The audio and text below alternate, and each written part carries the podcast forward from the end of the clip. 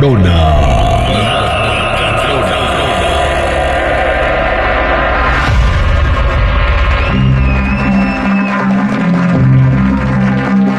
Estamos de regreso al aire con el terrible al millón y pasadito y voy a platicarles la nota macabrona, muchachos, a lo mejor ustedes ya habían escuchado de esto, pero es que allá en Quintana Roo eh, se está haciendo viral un video de un muchacho al quien encontraron llorando en la arena, muchachito aproximadamente unos 19 años de edad, estaba llorando desconsolado. Pues bueno, mire, eh, esta persona trae, al parecer, este, son, ¿a qué se dedican? Ah, en la obra, ¿dónde? ¿Qué obra?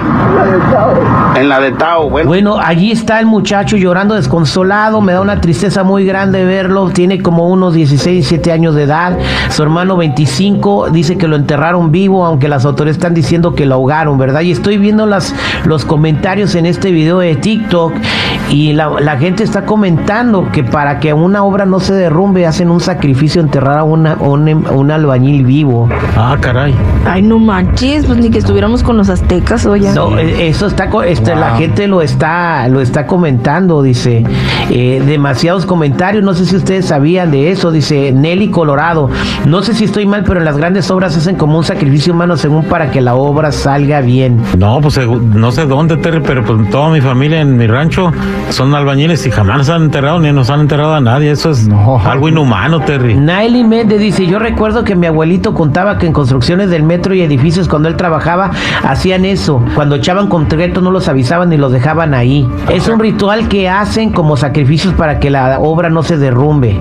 Wow, entonces, que, pero a mí me rompe el corazón de pobre muchachito, mano. Sí, pues su hermano, imagínate la desesperación. No, imagínate estar desesperado, no saber que te cae todo el cemento encima, güey.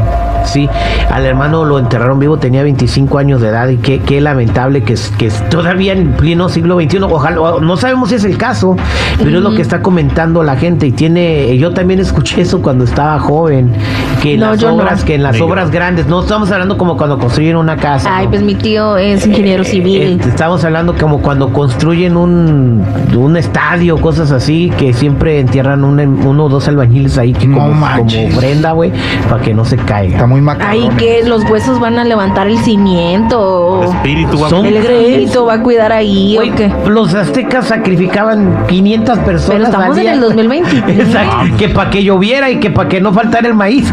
bien ignorantes, pues. Es la ignorancia de la gente. Yo sabía que ahorita lo hacen, es, guardan dinero, así en la mezcla o atrás de un ladrillo, cosas así. Me ha tocado ver que lo hacen. Pero ya gente, eso sí está muy macabrón. Sí. Bueno, pues y ahora vámonos a contarles eh, la siguiente historia macabrona. Se trata de la reina del narco del TikTok. Ah, caray. ¿Qué? Escuchen de quién se trata. A ver.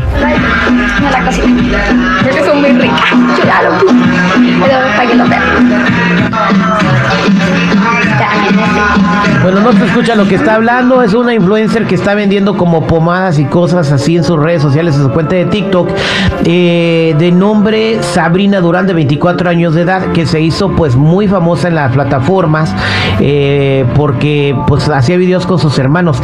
Pues la morra venía caminando, cruzando la calle, eh, cuando un vato le cierra el camino y la agarra a balazos. Y un Ah, testigo estaba grabando todo el show. Lo curioso es que Sabrina estaba bajo arresto domiciliario desde hace tres meses, pero antes se la pasaba en TikTok promocionando pues sus cositas de belleza y tenía como 500 mil seguidores con el alias de Katrina Guzmán, Katrina con, con K de kilo. Pero, y la morra era madre de un chamaquito y se topó con tres muchachos que le echaron siete plomazos antes de darse, eh, antes de pelarse en su carro. ¿Pero por qué? Eh, se ve en el video como la morra todavía está moviendo como que no, no, que quedó mal herida y todavía estaba con posibilidad de vivir. y se echaron de reversa y terminaron de Por si vaciar las dudas. de- termi- terminaron de vaciar la pistola, la llevaron al hospital Zapú Santa Rosa, ahí en Chile, pero pues se murió después, ¿no? Pues a ella la habían agarrado junto con sus hermanos en el 2022 por andar en el narco, pero la dejaron libre en mayo pasado, no, mejor lo hubieran dejado allá adentro. No, pues sí. Y yo creo que esto fue una venganza contra sus hermanos. A lo mejor. O a lo Pero sí mejor dice que ella también también andaba. Pues, Cuando estaba en la cárcel se hizo famosa en las redes sociales porque ahí era donde grababa sus videos. Y a lo mejor este ahí en la cárcel soltó sopa y la esperaron para cuando saliera Rácata. Puede Sí, ser, puede sí. ser que sí. El- el- y bueno, el vato que la grabó mucho valor, ¿eh? Y que no lo no, es que el narco cuando va por él nomás va directamente por esa persona. Es por encargo. Sí, no, no. y si no. alguien los graba, ¿no se lo echan también? No, Pues pues no a lo mejor ni cuenta se dieron esos vatos. Si no, también lo hubieran quebrado, Sí. la neta. Una Sí, ¿verdad? chapeada así para que no queden testigos, pues. Qué bárbaro. Pues ahí, hasta ahí quedó la morra, la, la reina del TikTok, la reina narco del TikTok, le decían a la morra. En vida se llamaba Sabrina Durán, de 24 años de edad. Está muy bonita y dejó un niño. Le sobrevivió un bebé. Qué lástima. Jovencita, Sí. que en paz descanse. Estas fueron las notas macabronas.